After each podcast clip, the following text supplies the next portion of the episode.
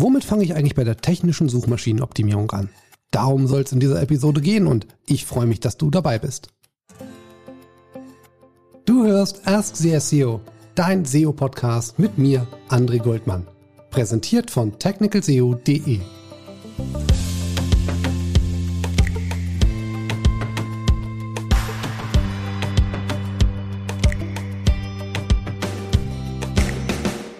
Beginn einer Kooperation mit einem Kunden kriege ich eigentlich immer die Frage gestellt, womit fangen wir denn jetzt eigentlich mit der Suchmaschinenoptimierung an? Und das ist in meinen Augen eine ganz, ganz wichtige Frage, die man sich stellen sollte, weil die Prioritäten sollte man natürlich immer nach dem größten Einfluss setzen. Was ist jetzt eigentlich technische Suchmaschinenoptimierung? Keine Angst, ich werde dich jetzt nicht langweilen. Ich möchte dir nur gerne meine Definition von der Technical SEO erzählen, damit du einfach weißt, wie du den Rest dieser Episode zu verstehen hast. Für mich ist die Trennung zwischen Technical SEO und On-Page eigentlich nicht so wirklich vorhanden. Wenn, dann maximal. Es ist ein fließender Übergang. Für mich ist eine Serverinfrastruktur, ein Statuscode und eben auch alles andere, was mit Quellcode zu tun hat, nicht wirklich zu trennen. Weil wo höre ich denn da auf? Ähm, wenn ich jetzt an die Optimierung gehe. Also für mich ist eigentlich alles, was sich auf der Website abspielt, am Ende die technische SEO. Ja, ob das jetzt On-Page heißt, ob das jetzt ähm, Seitenlader-Performance heißt, ist mir eigentlich relativ äh, schnuppe. Für mich gehört das alles irgendwie dazu. Wenn ich jetzt in so ein Projekt reingehe oder wenn du jetzt in so ein Projekt reingehst, vielleicht fängst du gerade in einem neuen Unternehmen an und brauchst erstmal Daten. Ja, dann beginnt man in der Regel mit einem SEO-Audit, den man aus meiner Perspektive regelmäßig durchführen sollte, einfach um den Status quo regelmäßig abzugleichen. Meine Empfehlung ist hier, wenn man kein wöchentliches Monitoring in einigen Teilbereichen der Seite hat, dass man zumindest mal alle drei Monate wieder reinschaut und einen komplett Crawl macht.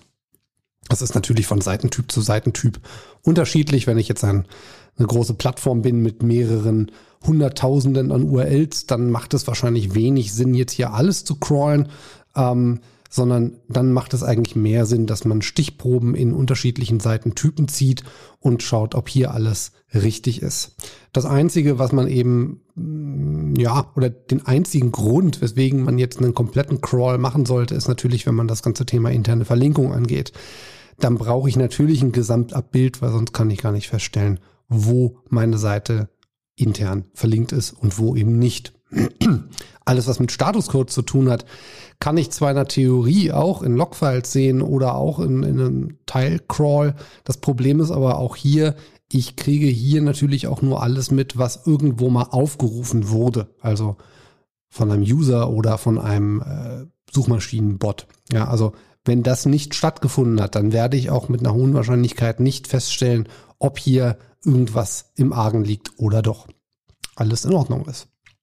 Also kommen wir nochmal ganz kurz zu der Frage mit dem SEO-Audit. Wer macht den denn jetzt eigentlich? Hier würde ich eigentlich nur unterscheiden zwischen intern und extern. Ähm, am Ende wird das irgendwie ein Suchmaschinenoptimierer oder eine Suchmaschinenoptimiererin hoffentlich durchführen, aber grundsätzlich unterteilt man hier zwischen einem internen SEO-Audit, den man eben in-house durchführt, oder einem externen, wo man einen Partner dazu zieht, der das Ganze für einen erledigt, soweit das eben geht von außen. Und ich möchte dir hier jetzt mal die Vor- und die Nachteile und vor allem auch die Unterschiede aus meiner Perspektive näher bringen. Bei einem internen SEO-Audit haben wir natürlich den großen Vorteil, dass wir keine zusätzlichen Kosten produzieren, außer Lebenszeit und vielleicht Serverressourcen und natürlich auch für Tools, äh, die wir brauchen, um so ein Audit durchzuführen. Daten sind oftmals allerdings bereits vorhanden oder umgekehrt das Herausgeben von Daten, Schrägstrich Logfiles, ist nicht nötig, weil eben alles intern abläuft. Das heißt, man muss sich hier auch zumindest mal aus Datenschutzgründen keine Gedanken machen, wenn wir von Logfiles sprechen. Also so ein interner Audit macht zumindest dann Sinn, wenn man so grundsätzlich mal wissen möchte, wie sieht es auf der Website aus. Allerdings hat, es unterscheidet sich jetzt eigentlich nur begrenzt von intern oder extern, hat natürlich so ein interner SEO-Audit halt immer die äh, die oder bringt so ein interner Audit immer die Gefahr mit, dass natürlich so ein Audit nur so gut sein kann wie derjenige, der ihn durchführt. Ja, und wenn ich unter Umständen in einem Teilbereich der Suchmaschinenoptimierung Probleme habe oder nicht ganz so fit bin, stelle ich vielleicht gar nicht die nötigen Fragen, die gestellt werden müssen, um eben die Defizite meiner Website feststellen zu können. Da spricht dann alles wieder für einen externen Audit, wo ich mir den Experten oder die Expertin heraussuchen kann, von der ich überzeugt bin, dass sie eben oder er eben genau das mh, mm, besser kann, als vielleicht intern möglich ist.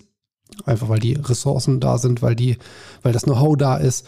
Ähm, also da macht es durchaus Sinn, auf einen externen Beratenden zuzugreifen.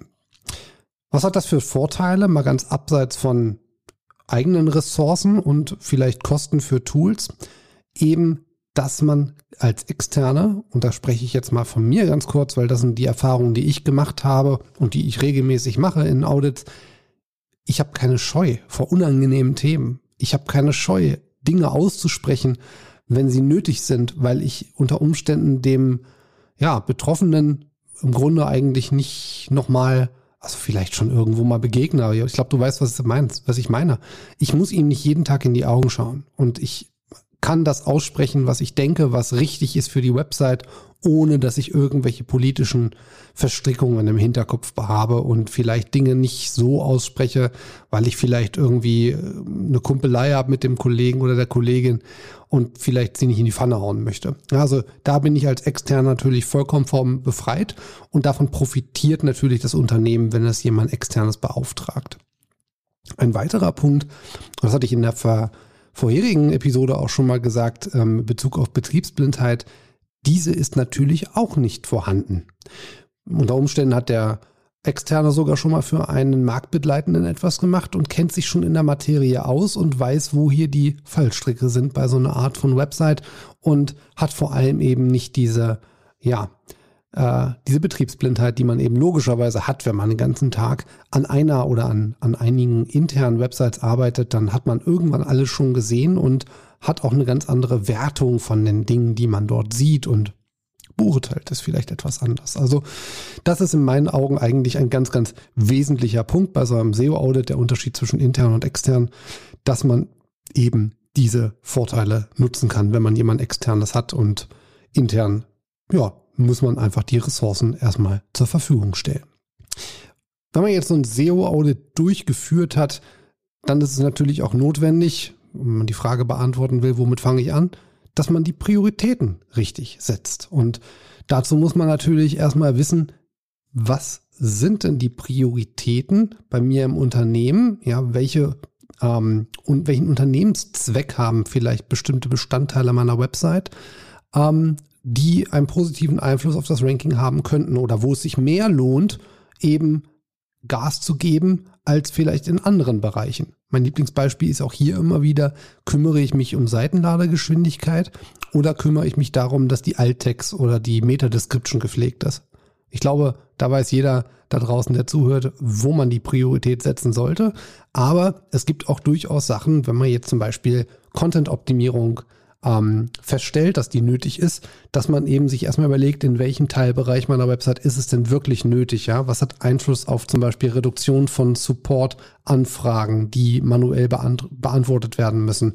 Äh, was hat vielleicht Ranking-Vorteile, weil ich vielleicht äh, Low-Hanging Fruits optimiere? Also da muss man erstmal die richtigen Prioritäten in den Teilbereichen setzen und das hat eben immer was mit Kosten, Kotzen, Kosten-Nutzen-Faktor zu tun. Äh, das schneide ich nicht raus.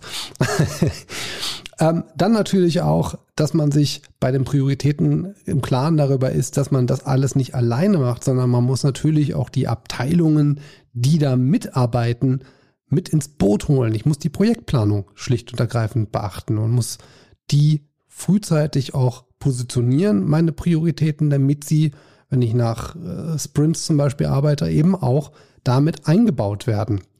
Ansonsten warte ich da Ewigkeiten, bis diese Dinge umgesetzt sind und das führt dann einfach nur zu unnötigen Delays. Ja, und jetzt fragst du dich vielleicht, wo soll ich denn dann die Prioritäten setzen?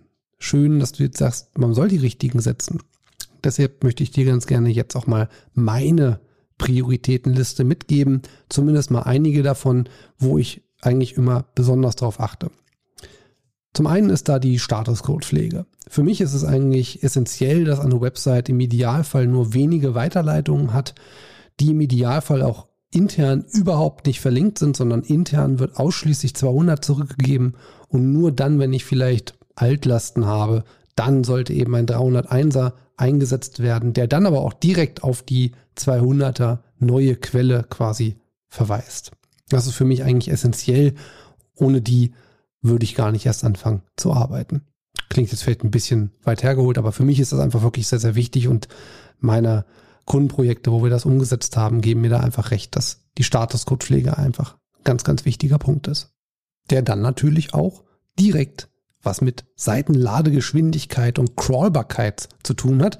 Und das ist eigentlich so ein Punkt, wo ich auch eigentlich immer drauf schaue, dass man die Seitenladezeit Probleme in den Griff kriegt, eben, dass man, was ich, exemplarisch blockierte Ressourcen äh, auflöst, dass man JavaScript im Footer integriert, dass man äh, Bilder über ein CDN ausspuckt, im richtigen Dateiformat hat, etc. Das sind alles Sachen, die natürlich für mich ganz, ganz wichtig sind. Und die solltest du auch priorisieren, weil das eigentlich alles Dinge sind, die du relativ schnell vom Tisch haben kannst oder wo du als Suchmaschinenoptimierender auch nicht zwingend alles selber machen musst, sondern du kannst auch wieder was delegieren. Ja, alles, was mit dem Server zu tun hat, da kann man sich einfach mit der IT auseinandersetzen, dass hier vielleicht was am Server gemacht wird, dass vielleicht auch ein Upgrade stattfindet, weil vielleicht die Seite mit zehn anderen Kunden, äh, mit zehn anderen Websites von euch quasi auf einer Maschine liegt. Das macht nicht unbedingt immer Sinn und hat vor allem immer auch einen negativen Einfluss auf die anderen Websites, die da liegen. Deswegen empfehle ich dir das Thema auf jeden Fall auch hoch zu priorisieren. Contentstruktur, da ist für mich einfach auch ein ganz wichtiger Punkt und schrägstrich nicht nur Struktur, sondern Content-Qualität ist für mich ein ganz essentieller Fall, nämlich hier stelle ich die Ranking-Fähigkeit meiner Website eigentlich erst her.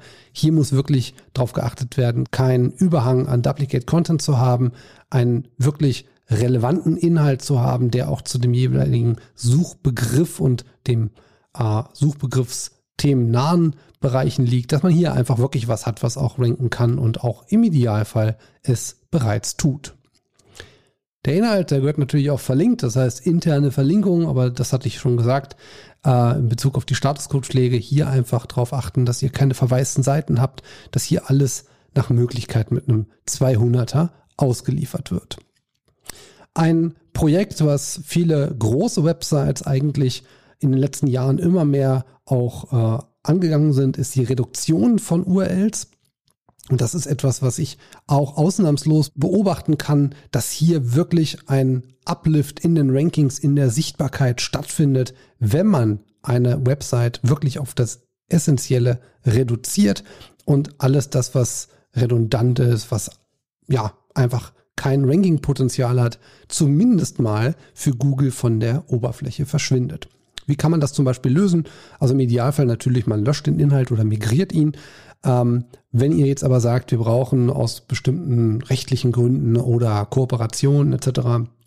oder was auch immer, ihr braucht etwas, dann kümmert euch um die Entfernung aus dem Suchindex dieser betroffenen URLs und schiebt sie in ein Verzeichnis, was ihr über die robots.txt zum Beispiel ausschließt dann habt ihr zumindest mal sichergestellt, dass Google diese Seiten sich nicht ansieht im Idealfall, meistens auch nicht tut und hier einfach eine Verdichtung der Inhaltsqualität stattfindet.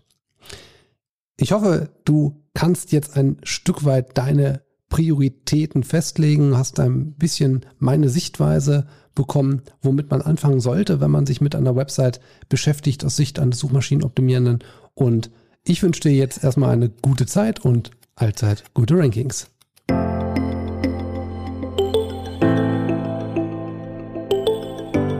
Ask the SEO, dein SEO-Podcast mit mir, André Goldmann.